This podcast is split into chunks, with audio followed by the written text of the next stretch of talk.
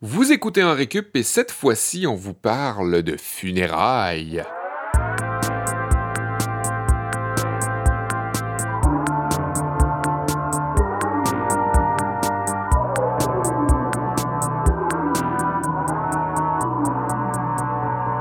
Salut tout le monde, euh, paniquez pas, c'est pas la fin dans récup, on n'est pas en train d'enterrer votre podcast de connaissances générales favori avec Olivier Bradette, Kevin Breton, Sébastien Blondeau. Salut les gars. Bonjour. Salut, Oli. Ben non, c'est pas un Ben enterrement. C'est pas un enterrement, on célèbre la vie euh, aujourd'hui, mais on trouvait quand même que les funérailles étaient appropriées dans le temps parce qu'on commence le mois d'octobre Ouais. avec cet épisode-là. Ah, Mois d'octobre, ben oui. euh, mois de l'Halloween, mois... euh, Le mois des c'est morts. pas tant le mois des morts, c'est plus Ah, c'est novembre. novembre, mais... c'est vrai, ouais. Mais il y a beaucoup d'enterrements d'habitude en octobre. Il y a beaucoup de décès en octobre d'habitude. Fait C'est quoi ça? cette statistique-là?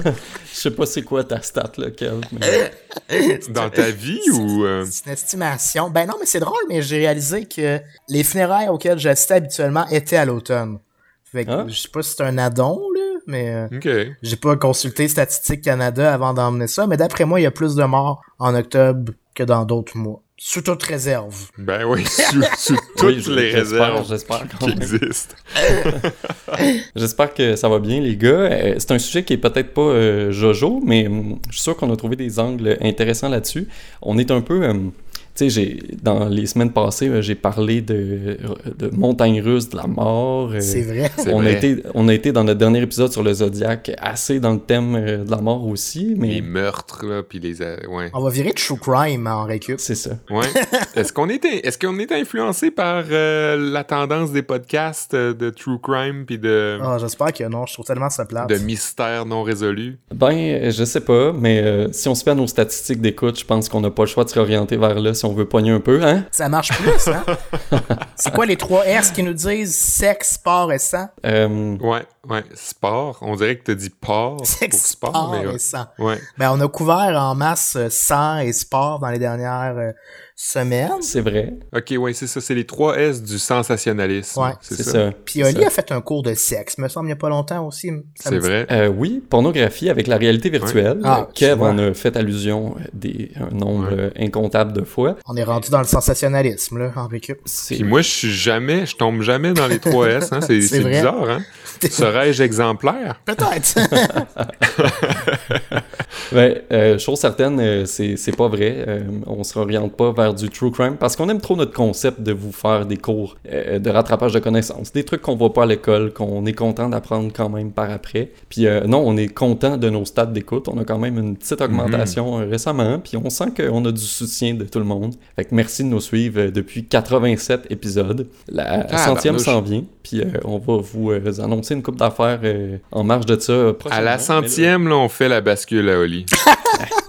Crème, Ça veut dire quoi vous embarquer, hein? Ah, c'est mon inside préféré dans Récup, ça. Ouais, je pense. hein. Ben, euh, côté funérailles, euh, vous autres, euh, est-ce que, Kev, tu nous disais que tu avais assisté à une couple de funérailles au mois d'octobre dans ta vie. Mhm. Euh, personnellement, j'ai eu la chance de pas trop assister souvent à des funérailles, euh, qui étaient un peu réparties n'importe quand dans l'année, cela dit. Mais Ouais. Toi, Seb, euh, Moi, je pense que j'ai un nombre euh, pas trop important, mais j'ai eu ces expériences-là souvent. Là. Euh, je pense euh, des tantes, euh, des oncles, des grands-parents, les grands-parents de- d'amis, là, des fois, là, qui sont Ouais. d'amis proches. Là, ben, euh, c'est arrivé aussi euh, que j'ai assisté à des funérailles. Je sais c'est quoi des funérailles là, dans ce sens-là, mais je suis pas non plus... euh, ça fait pas trop, ça prend pas trop de place dans ma C'est vie. une bonne affaire.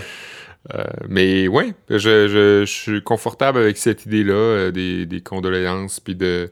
C'est là où je suis inconfortable, je dois avouer, par contre, c'est euh, les expositions. Tu veux dire le cadavre, ben, le, le- la, la dépouille, disons? Ouais, le cad... ouais, ouais, la dépouille, le cadavre euh, exposé. euh, C'est vrai que c'est bizarre. c'est rough, ouais, c'est bizarre. Puis je comprends que pour certains, c'est comme vraiment important parce que tu, c'est comme enlever le plaster euh, d'un coup Ouais. là. mhm. Tu fais ton plus facilement parce que tu, tu, tu vois concrètement le, ouais. ces mots. euh, tandis que tu sais, une, une crémation, un- juste des cendres, ben c'est comme un peu si la personne avait disparu. Tu, tu, Ouais. je Ouais. comme moins le, le- Ouais. Mais, euh, mais je préfère je préfère de loin ne pas voir le cadavre parce que je trouve ça vraiment. c'est- c'est- Je suis sensible, hein? C'est saisissant au bout, pour vrai. C'est vrai. ouais. Tu vois, moi, je... ben, c'est vrai que j'aime pas ça non plus. J'aime pas tout le décorum qu'il y a autour de l'exposition dans un salon funéraire. Mhm. Je l'ai plus observé euh, il y a trois ans quand mon grand-père est décédé. Au salon, tu sais, c'est- il y a des heures précises. Puis Ouais. le, le deuxième jour, juste avant que le cortège funéraire parte vers l'église pour les funérailles, Ouais. il y a comme la dernière minute avec Ouais. le défunt avant qu'on ferme le cercueil puis qu'on le revoit plus jamais.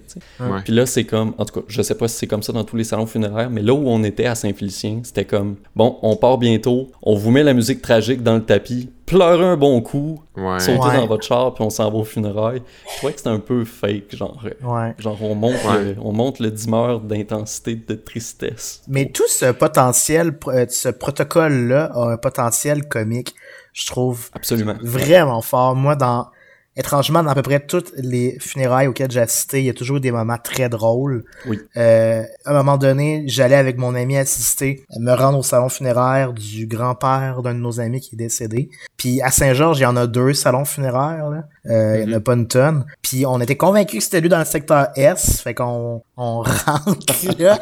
Comme de raison, il y avait une exposition au moment où ce que on arrive, il y avait plein de monde. Fait que là, tu sais, on commence à faire le tour. On arrive devant le cercueil, puis c'était une dame dans le cercueil. C'était pas- Serrer la main de tous ces gens-là pour rien. non, on n'avait pas serré la main, heureusement. Mais tu sais, on a fait des eye contact avec plein de gens. Puis là, on voit bien que non Oh, seulement wow. notre ami est pas là, mais en plus, c'est pas le bon cadavre. Fait qu'on a juste crissé le camp. Puis les obsèques de mon grand-père, euh, il y a à peu près deux ans de ça. C'était vraiment drôle parce que, pas au salon, mais euh, pendant la cérémonie religieuse, donc à l'église, tout le long de, de, de l'énoncé du prêtre, là, qui est très long, puis qui il lit des, des chapitres de, de la Bible et remémore des souvenirs de notre grand-père et tout ça, nous fait la morale, etc. Il nomme le défunt Rosario, alors que mon grand-père s'appelle Rosaire. Pendant comme 30-35 Oh minutes, mon dieu. il Ouais. nomme Rosario, Rosario, Ouais. avant que quelqu'un l'aide. C'est Rosaire. Ça, c'est quelque chose qui est vraiment malaisant quand les curés aussi. Il y a, il y a des moments où je me souviens maintenant que t'en parles que les curés s'aventurent à dire comment était la personne. Oui, Puis que c'est tellement pas la personne que t'as connue.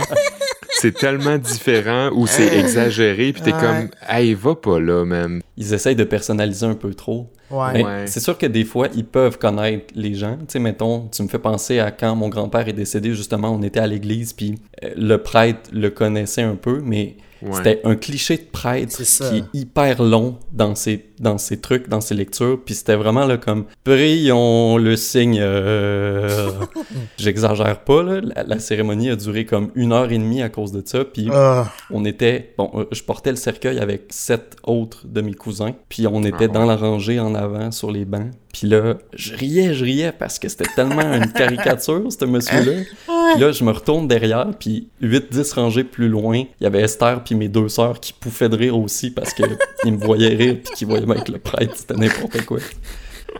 Fait que ouais, c'est vrai que... Ouais, mais il y a une chose qui est belle. Il y a une chose qui est belle, par contre, c'est euh, ce moment-là un peu malaisant à l'église. Après ça, super triste quand tu vois le, le corps exposé, puis que tout le monde comme euh, ont pas le choix de réaliser là, puis Ouais. là il, il s- tombe, en- il, comme il éclate en sanglots. Mais après, des fois, il y a comme le petit lunch, Ouais. et là c'est vraiment beau. Tout le monde se serre dans ses Ouais. bras, tout le monde est, rit ensemble, puis là ils ont ils ont lâché leur- la, la pression, on dirait, puis ils ont comme les sanglots sont derrière Ouais. eux, puis là, on dirait qu'on se retrouve en famille, puis c'est comme c'est super touchant là. Ben oui, puis le rite funéraire, c'est peut-être culturel ici, mais nous, c'est beaucoup, on pleure le défunt, on, on regrette Ouais. le défunt, on est nostalgique, mais pour beaucoup de cultures, dans beaucoup de pays, c'est c'est le gros party, on fait la fête, on danse, on chante, euh, c'est une célébration de la vie, tu sais, à travers la Mm. mort de quelqu'un, mais Euh, on, on en parle peut-être pas dans nos cours aujourd'hui, mais je trouve ça quand même cool de faire la nuance euh, par rapport à ce qu'il y a chez nous en Amérique du Nord ou Mhm. dans l'Occident, mettons. là. Ouais, Mais, euh, c'est vrai. Justement, vous autres, dans vos cours, euh, qu'est-ce que vous nous avez préparé sur les funérailles? Ben moi, euh, Kevin puis Kevin en avait avait fait la demande spéciale en fait. Euh, je pense que c'est un peu pour ça qu'on qu'on parle de funérailles aujourd'hui. Je pense que c'est la raison première. Euh, il se demandait pourquoi funérailles s'écrit toujours au pluriel, puis pourquoi on dit toujours euh, on va aux funérailles plutôt qu'à Ouais, à la C'est funéraille. une aussi. funéraille, tu sais, c'est c'est illogique. C'est tellement pas logique, cette règle-là. Là. Ouais, ben c'est ça. J'ai essayé de démystifier ça, puis en même temps d'aller voir c'est quoi les autres mots qui sont invariables et toujours comme pluriels. Ouais. Euh, donc je, je vais aller faire un, petit voyage dans cette catégorie de mots-là, aller essayer de trouver pourquoi c'est une règle de français. Parce que le français, c'est une langue plein de règles, on le sait. Hein? Euh, on, a assez rushé à cause de ça au secondaire. Cool. Kev, toi, de ton côté, tu vas commencer la journée avec un cours de culture. Ouais, euh, j'ai eu plein d'idées différentes pour funérailles. Au début, je voulais peut-être différencier les funérailles d'État versus funérailles nationales. Qu'est-ce qui caractérise Hmm. des funérailles d'État? Après ça, j'ai eu un côté, une petite passe très macabre où je me suis dit, si je parle, si je faisais un cours de biologie où euh, j'explore les différentes techniques pour euh, préparer une dépouille, disons faire en sorte qu'elle a l'air Ah. présentable, là, tu sais. J'ai déjà appris qu'on cousait, qu'on cousait, qu'on coudait, qu'on cousait. Euh, les paupières d'un défunt pour pas que... Mhm.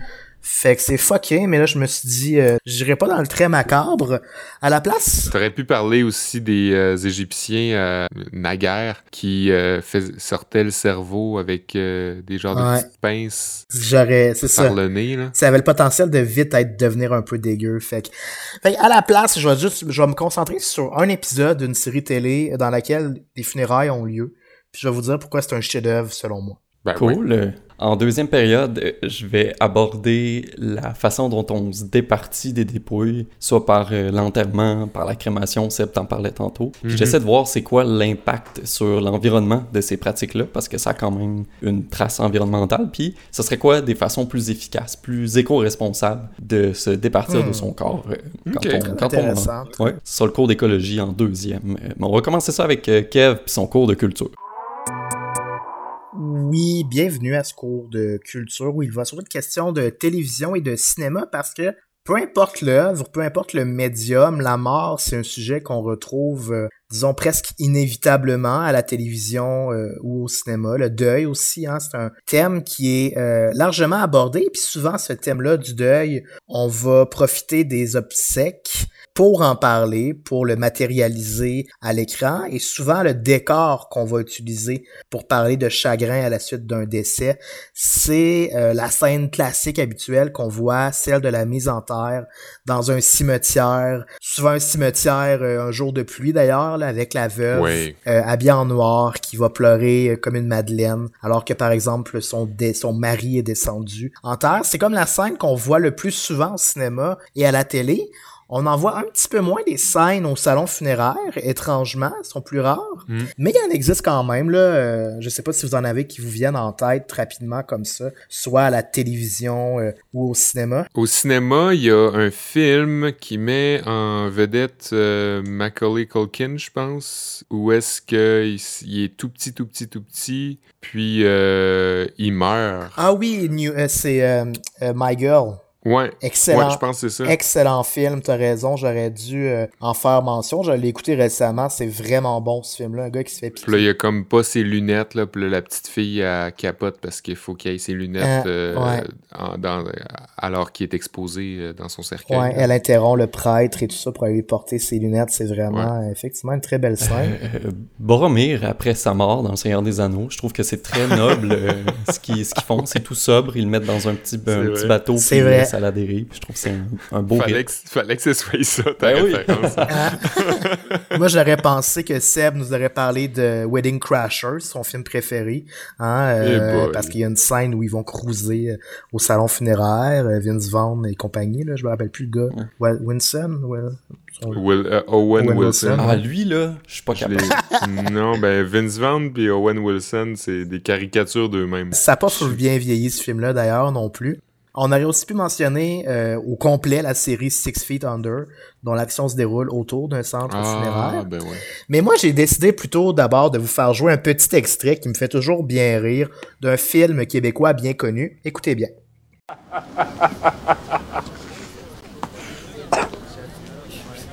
C'est parce que je peux pas parler fort, là. Je suis- je suis dans un salon. là. Mais Non, je peux pas aller dans la cuisine, il est funéraire, le salon. Hmm. Ah oui, les boys. bon, c'est ma sœur connue. Les Boys 2, alors que les joueurs se recueillent Ouais. devant leur cercueil, le cercueil euh, de Labine qui est décédé. Euh, Intro euh, en, en début de cours aujourd'hui, en début d'émission. Il y a un potentiel comique à toutes les scènes qui se déroulent dans un salon funéraire. Mais aujourd'hui, je voulais voir comment des œuvres arrivaient à évacuer le côté comique là, pour plutôt reproduire fidèlement l'ambiance qui règne euh, lors des, euh, de, de ces célébrations-là, qui sont généralement très lourdes, plus que comiques, parce que c'est particulier l'ambiance dans un salon funéraire. C'est empreint de nostalgie, empreint de nostalgie, de mélancolie. Mais en même temps, il y a une espèce de, un, es- un aspect de réconfort à travers tout ça.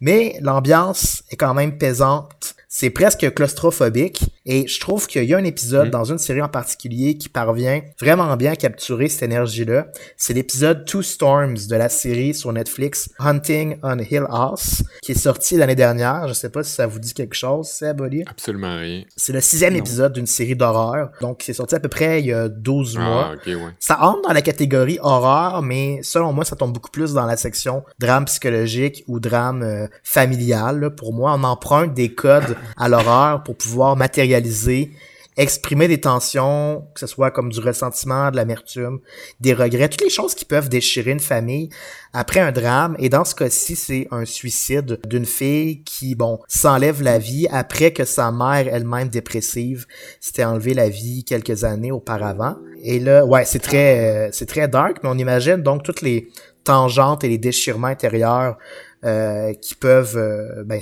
toucher cette famille-là. Et comme téléspectateur, on assiste à cet épisode-là de la funéraille des jeunes filles. C'est la sœur qui est propriétaire du salon funéraire et qui permet à la famille de se recueillir en toute intimité sans public.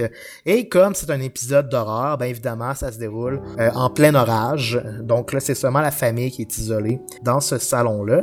Et l'épisode pour vous donner un aperçu, une note de 9.4 sur 10 sur IMDb. Rotten Tomatoes, qui est un agrégateur Ouais. de critiques, euh, lui donne 93% en vertu d'une moyenne de 96 critiques très élogieuses. Ouais. ouais. Pour vrai, c'est de loin le meilleur épisode de la saison, puis peut-être un des meilleurs épisodes télévisuels, tout genre confondu des dernières années. Ben tu l'écouteras, Seb, tu vas voir, c'est vraiment... euh, tu peux juste écouter cet épisode-là sans avoir vu le reste, puis tu vas trouver ça fascinant. Ah, ouais. Comment il est arrivé là? C'est un épisode de... Ça, ça, Netflix te l'avait proposé dans la section Because You Watched How I Met Your Mother.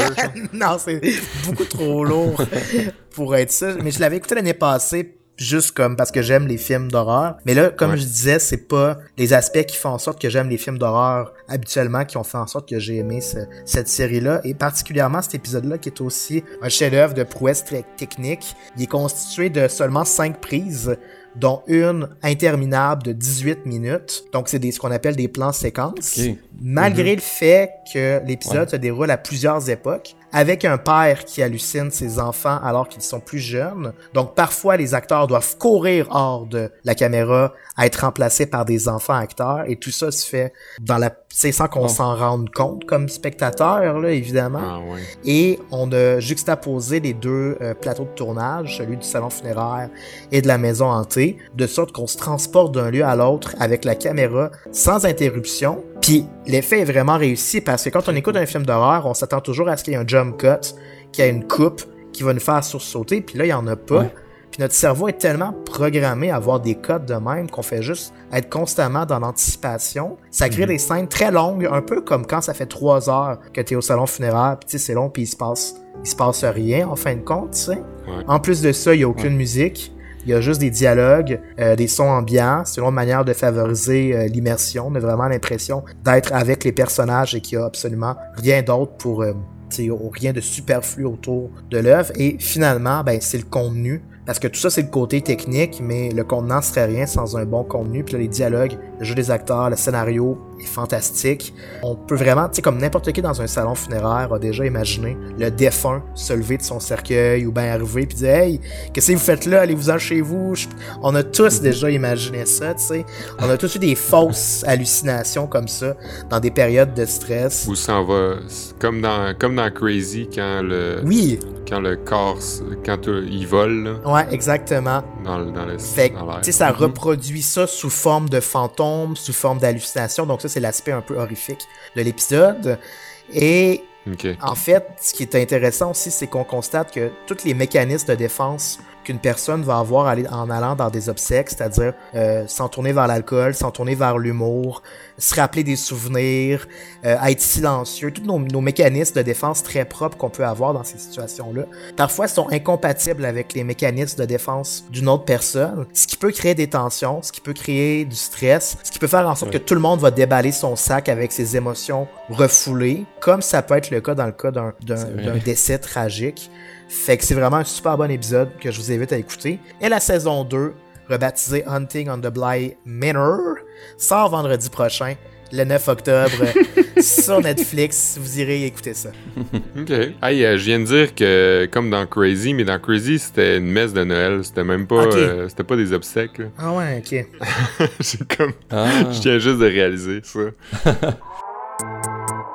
Ah ben cool, merci pour la suggestion, Kev. Je connaissais pas ça, mais ça pique ma curiosité. Esther, elle aime un peu les films d'horreur aussi, non? Ta blonde, Ouais, je pense que c'est dans ses Vous cordes. écouterez Pour ça. vrai, ça se peut que vous allez avoir le nœud dans la gorge. Tout l'épisode, c'est vraiment, là, vraiment bon. Esther euh, check ça. On en parlait un peu en ouverture. euh, tu sais, j'ai pas assisté à tant de funérailles que ça, mais euh, pour ceux à qui j'ai été, je constatais que toutes les personnes défuntes étaient dans des cercueils. Puis là, je me disais, OK, pour ma préparation de cours aujourd'hui, je me disais, bah, c'est, probablement cette méthode-là qui est la plus utilisée, la plus populaire au Québec, selon ma petite expérience euh, Mhm. de personnes qui assistent à des funérailles. Mais euh, je constate quand même que les pratiques changent depuis les dernières années, selon mes recherches. Là. Il y aurait quand même une proportion de plus en plus importante de gens qui auraient recours à l'incinération, qui est euh, la Ouais. crémation, c'est la même chose, euh, pour disposer de leur corps. Puis il y a un sondage léger qui a été cité dans un article de la presse le 22 janvier 2017, qui notait que notre groupe d'âge, les 25-34 ans, favoriserait à 90% la dispersion des cendres après la crémation plutôt que Ah ouais. de se faire enterrer Ouais. dans un cercueil. Pour des soucis écologiques, surtout, ou est-ce qu'on a expliqué la raison? Il y a plusieurs raisons, euh, je vais les aborder dans ce cours-là, mais c'est sûr que dans les prochaines années, je pense qu'on peut s'attendre à ce qu'il y ait de plus en plus de Mhm. crémation versus euh, de gens qui se font Mhm. enterrer dans un cercueil. J'ai aussi lu un article dans The Guardian qui disait que au Royaume-Uni, ça semble être sensiblement le même son de cloche, probablement le glas dans ce cas-ci. c'est un, c'est un texte qui relate euh, qu'un peu plus du trois quarts des Britanniques qui optaient maintenant pour l'incinération, et ça, c'était peu importe la catégorie d'âge. Donc, déjà, la tendance est augmentée euh, dans ce pays-là. Puis, au Royaume-Uni, comme dans beaucoup de pays du monde, sans doute, là, l'enterrement devient un problème, surtout dans les zones densément peuplées. Ça prend de l'espace. Aménager un espace, euh, un- une place pour des cercueils, Ouais. c'est tout bête, mais c'est quand même euh, un problème en soi. Puis on en a un bon exemple ici à Montréal, les, tous les différents cimetières qui constituent la moitié du parc du Mont- Mont-Royal. Ben c'est c'est ça, c'est littéralement la moitié de la montagne qui est occupée C'est par fou. des pierres tombales, des mausolées euh, et, et compagnie. C'est incroyable. Ouais, c'est- c'est c'est beaucoup de place. De ce que je lisais sur le site de la ville, c'est quelque chose comme 2 ou 300 000 tombes qui sont sur le Mont-Royal. Puis j'ai l'impression que un des premiers facteurs sur le- la transition vers la crémation, c'est les sous. Tout simplement, le facteur financier. Il y a un autre article de la presse que je lisais qui date de 2013, celui-là, qui listait tous les coûts moyens associés aux funérailles. Puis euh, il y en a pas mal des choses qu'on paye euh, pour un service funéraire. Ça coûte cher à mourir. Ouais, ouais, c'est une grosse industrie. Puis un cercueil, ça coûterait en moyenne 2500 dollars. Puis là, ça peut aller de 1000 dollars à 10 000, 50 000, Ouais. ça, ça, ça, ça finit plus. En moyenne, c'est à peu près 2500 au Québec, ce qui représenterait aussi la moitié des coûts des services funéraires. Puis en contrepartie, ben, la crémation, ça coûterait en moyenne 650 dollars. Donc déjà là, on sauve pas mal. En plus qu'il n'y a pas de frais d'embaumement quand on brûle une dépouille, et ça, c'est un autre 500 dollars en moyenne qui est sauvé. Hmm. L'affaire avec l'inhumation puis l'incinération, c'est que ça pollue quand même passablement, puis en terre, par exemple, le corps en, décomposition va libérer certaines matières comme du mercure, qui est contenu surtout dans les implants dentaires. Puis Ah toutes ouais. les pièces métalliques du cercueil peuvent aussi contaminer euh, les sols, puis des sources d'eau à proximité. Moi, j'ai demandé, avant de m'enterrer, j'ai demandé à Kev qu'il m'enlève toutes mes dents, qui brûle Yes. mes euh, empreintes digitales, puis qui m'enterre tel quel. Yes. Euh, ben, en fait, pas m'enterrer, mais me mettre dans le fleuve, en fait. Yes, le jour même. J'ai noté ça, Seb. Comme Boromé, Un bloc de béton attaché à ma cheville. C'est dûment noté, Seb, inquiète-toi pas qui, pour qui ça. ouais, ça éveillera aucun soupçon, hein, tout ça. Ben, je pense que la chose à faire, euh, pendant que j'y pense, la chose à faire avant votre décès, c'est de signer votre carte Ouais. de don d'organes. Ouais. C'est hyper simple, ça peut franchement sauver des vies. Il y a des listes d'attente de fous parce que les gens attendent pour des transplantations. C'est tout simple, puis on s'en fout que votre foie soit plus dans votre corps, vous allez être mort. Si ça peut servir à quelqu'un, c'est un des plus beaux gestes, un des plus beaux dons que vous pouvez faire à la fin de votre vie, c'est de signer votre carte euh, de don d'organes. Et donner du sens à sa mort. Éditorial. Quand on parle maintenant de l'incinération, même si c'est moins coûteux que l'inhumation, ben, ça émet beaucoup de gaz carbonique euh, dans l'atmosphère. Pour chaque corps brûlé, on parle de 400 kg de CO2 euh, de diffusé dans l'atmosphère. Et là, j'ai utilisé le calculateur du site planétaire. Je sais pas si vous en rappelez dans notre épisode sur les avions. Je vous Oui. en avais parlé un peu. Euh, notre épisode 5, et si vous l'avez pas écouté, euh, c'est toujours euh, en ligne. Donc, j'ai calculé les émissions de gaz à effet de serre en équivalent en déplacement automobile. Donc, 400 kg de CO2 pour une crémation, ça équivaut à un trajet de 2200 km en petite voiture. Et ça, c'est à peu près la distance entre Montréal et Winnipeg. Et là, je comprends que vous n'avez pas nécessairement le référent pour vous faire une idée de la distance, les gars. Là. Donc, ça équivaut sinon à 1375 allers-retours entre le barrage Sartigan puis le restaurant chez Gérard à Saint-Jean. Ah, ok, Ah, merci. hey, barrage Sartigan puis chez Gérard, c'est pas loin, hein? 1300. Non, c'est à Ouais. 800 mètres. C'est à 800. Ouais, mais tu le fais là 1300 fois, Seb. Là. C'est pas que tu trouves ça long. mais moi, j'ai fait Montréal-Winnipeg une fois en char. Ouais, c'est vrai, toi tu l'as le référent. Ouais, Fait que, Dans le fond, euh, Ouais, je sais que c'est à peu près 1300 fois barrage Sartigan euh, chez Gérard. ouais, hein, Ouais. ça équivaut à peu près à ça. même, ouais. Trajet, trajet que t'as fait à maintes reprises aussi, j'imagine. Quelques fois, ouais. Après des belles soirées au Vieux-Saint-Georges avec Sébastien. Eh boy, Yes. c'est arrivé une fois, je pense qu'on est allé au Vieux-Saint-Georges ensemble. Ouais, c'était le fun. Fait que bon, on le voit là, tu sais, la crémation, ça a ses avantages, mais il existe d'autres méthodes plus écologiques encore qui font progressivement leur apparition, puis j'étais content de vous en parler. Je sais pas si vous connaissez l'aquamation. C'est comme se faire noyer, genre, se mettre dans l'eau. C'est... Non, ça c'est... ça, ça ressemble un peu plus à ce que tu vas faire à Seb une fois Ouais. qu'il va mourir, j'ai l'impression. Ouais. Non, l'aquamation, euh, inquiétez-vous pas, c'est quand vous, vous êtes déjà décédé Ok. que tout ça se passe. C'est un procédé qui gagne vraiment en popularité, puis euh, c'est une méthode qui se base sur l'hydrolyse alcaline, qui est un procédé chimique, euh, où le corps est placé dans une cuve pressurisée qu'on appelle un résomateur. Et ça, ça contient un mélange d'eau et d'hydroxyde de potassium. Là, c'est pas important que vous reteniez les, les formulations chimiques. le but, c'est juste que c'est un procédé à base d'eau qui dissout le, le corps. Je vais vous expliquer tout son fonctionnement. Donc, vous mettez le corps dans cette cuve-là, vous chauffez la cuve à 160 degrés Celsius ou 320 degrés Fahrenheit, ce qui équivaut à peu près à la température de cuisson d'une bonne tourtière du lac Saint-Jean. Le truc avec la tourtière, c'est qu'il faut la cuire à feu doux, mais pendant vraiment longtemps. Chauvin, Ben oui. chauvin, chauvin, chauvin, chauvin. Pour chauvin. attendrir la viande. Exactement. Et là, la dépouille est alors euh, progressivement dissoute Prête à être en mangée. composés Euh, chimiques non polluants. Et ça, ça prend entre 4 et 6 heures. Ce qui est à peu près aussi le temps de cuisson d'une bonne tourtière du lac Saint-Jean. Chauvin! Et là, l'aquamation, ça nécessiterait 75% moins d'énergie que l'incinération et ça émettrait pratiquement pas du tout de CO2. Hein? En fait, c'est un seul kilo de CO2, soit 3,4 aller-retour entre le barrage à la circulation alternée puis votre poutine de 4 heures du matin. Ah, pas C'est déjà vraiment mieux Vous comme écouterez l'épisode sur les barrages, quand même. Donc, en plus, le, le seul kilo de CO2 qui est relâché, il reste dans l'eau. Donc, il est pas du tout relâché dans l'atmosphère. Ah ouais. Et là, Seb va me dire, ouais, mais ça consomme beaucoup d'eau, c'est pas plus écologique. Pense aux poissons. ben, Ouais, je m'en allais dire ça. Pas tant que ça, Seb. La quantité d'eau utilisée, ça équivaut à peu près à la consommation d'une personne pendant une journée ou deux, Ok. dépendant si vous prenez des douches plus ou moins longues, Ouais. j'imagine. Mais c'est quand même pas trop mal. Est-ce qu'on peut la boire après l'eau? L'eau, en fait, s'en va dans les égouts, est traitée dans le système d'épuration, puis est relâchée dans les rivières, euh, tout comme n'importe quelle eau de consommation. Ok. Ça fait que oui, à terme, une fois traitée, l'eau redevient consommable. C'est pas chimique, c'est pas toxique, Ok. ce qui est relâché. OK. Ouais.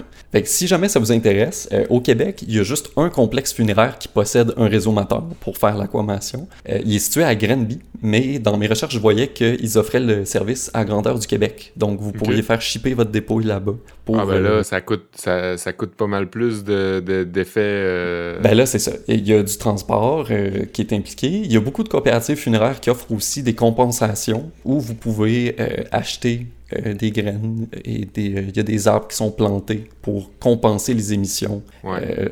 de tout ce qui est lié en fait au processus de votre funéraire. Donc ça, c'est une option qui existe aussi. Mais c'est sûr que oui, si vous vous déplacez Mm. jusqu'à Granby, il y a du kilométrage puis de l'émission de gaz carbonique qui entre en ligne de compte aussi. Le, le propriétaire, dans un reportage de Radio-Canada qui date euh, de 2015, expliquait que le procédé était vraiment en grande demande. Il était à 100% de capacité depuis qu'il avait son appareil. En Ah, fait, ouais. oui, Depuis quelle quand année, même tu dis? euh, 2015. Ok. Puis euh, à l'époque, il y avait un autre salon funéraire à Trois-Rivières qui commençait des démarches pour euh, obtenir un réseau moteur aussi. Je sais pas s'ils l'ont, mais de plus en plus, on va voir ça. Puis dépendant des États, des pays ou des provinces, la loi permet pas toujours cette pratique-là, mais de plus en plus, ça va être accepté.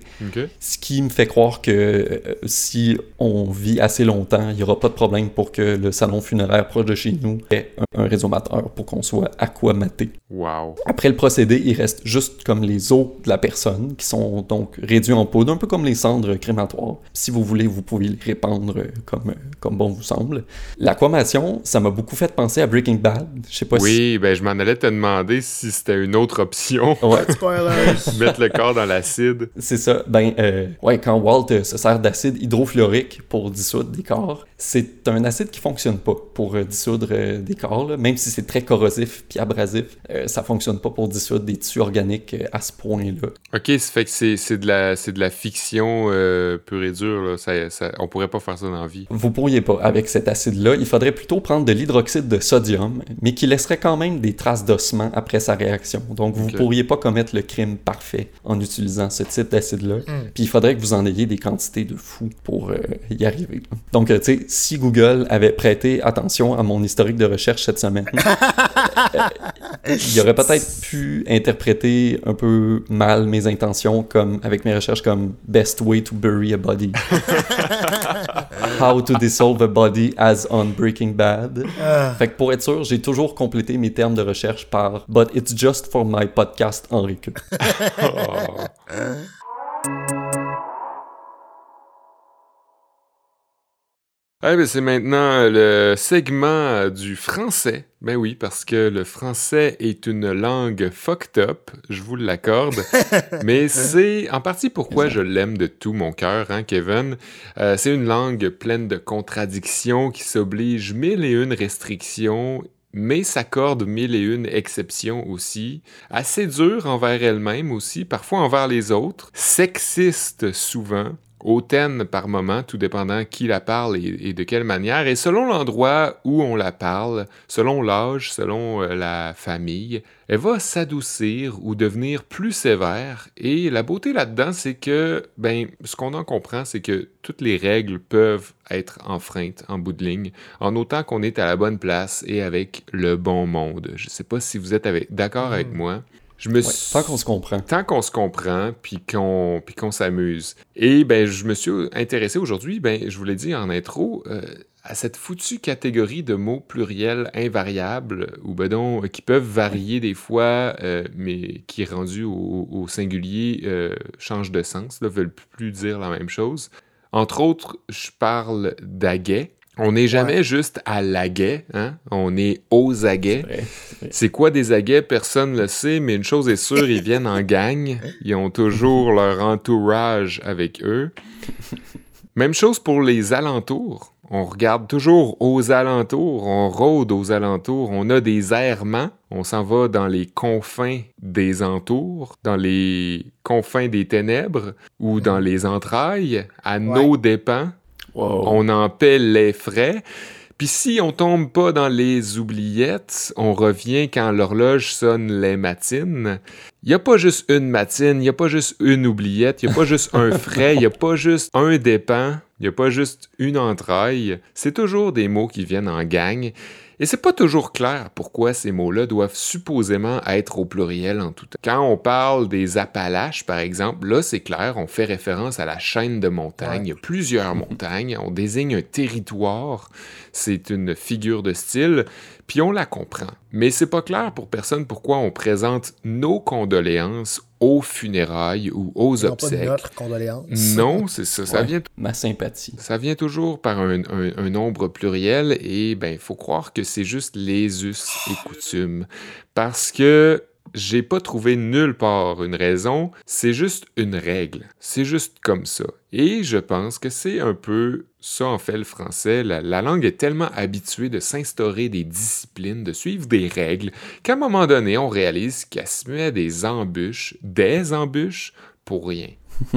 Juste pour l'exercice, juste parce que ça sonne bien, juste parce que la langue a été façonnée, retournée, détournée, recadrée par des écrivains puis des penseurs qui aimaient se relire, qui aimaient se s'entendre, puis qui aimaient les mots et qui voulaient en mettre plein dans leurs phrases et qui voulaient en mettre plein de différents, qui voulaient utiliser tous les déterminants possibles, hein, les le, les la, les les, les du, Mm. les de la, les des, les notre, les nos. Peut-être pour la musicalité de la phrase tout simplement, peut-être aussi pour étaler leur vocabulaire d'une manière euh, comme plus complexe.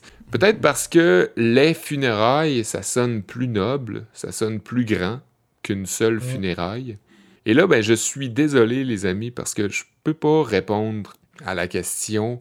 Je peux pas. je vous l'ai dit, il a, pas de. C'est juste une règle vide, sans raison. Et peut-être que la raison, comme je l'ai dit, c'est peut-être par habitude, juste parce qu'on l'a entendu plusieurs fois, puis c'est comme ça que ça a fini par l'être. Puis quand on a décidé d'écrire les règles sur papier, de les coucher sur papier, ben, on a décidé de tenir euh, mordicus à ces règles. Certaines choses s'ex- s'expliquent juste pas. La seule chose que je peux dire, c'est que plusieurs des sources que j'ai pu consulter disaient qu'au Canada, parfois certains des mots pluriels invariables sont utilisés au singulier et que personne s'en brusque. Par exemple, funérailles sur Wiki, euh, pas Wikipédia, mais Wiktionnaire, Ouais. on spécifiait qu'au Québec, tout particulièrement, il était entendu la funéraille. Il me semble que j'ai déjà entendu La ça. funéraille. Ah, Ouais, comme quoi les règles peuvent être enfreintes en autant qu'on est à la bonne place et avec le bon monde. hmm. On organise d'ailleurs un concours en récup. Euh, Écrivez-nous le nombre de mots pluriels uniques que Sébastien a nommé dans sa chronique Moi, je l'ai compté pour 26. gagner un souper en tête à tête euh, lorsque la situation sanitaire le permettra avec euh, Sébastien Ou Blum. un souper Ben en tête oui. à tête euh, par Zoom, hein, Seb? T'as ça, Zoom, toi? Ah, ben oui, ben oui, ben oui. Vous sur commandez Zoom, chacun un du Saint-Hubert, puis... euh, Un petit spag and zoom. ouais. Ben merci les gars, c'était un, un épisode fort chargé en émotions, Ouais. mais en bonnes émotions, puis en apprentissage euh, aussi. Ouais. Ben oui. Hey, euh, Si, moi, euh, j'ai, moi, j'ai- excuse-moi, je te coupe. J'ai une question que j'ai pas euh, eu le temps de te poser dans ton cours, euh, Oli. Euh, tu parlais de d'aquamat. L'aquamation. D'aquaforme. Ah, Ça coûte-tu bien cher? Tu, je- je- je C'est une bonne si question. manqué, J'ai pas les coûts malheureusement, Euh, mais à mon avis, c'est vraiment pas aussi cher qu'un cercueil, l'embaumement, puis tout ce qui vient avec. sûrement- Ok, ouais. À mon avis, ça doit se situer à peu près au même niveau que la crémation. mais il n'y a pas... Parce que- euh, Pour les Oui, vas-y, Seb.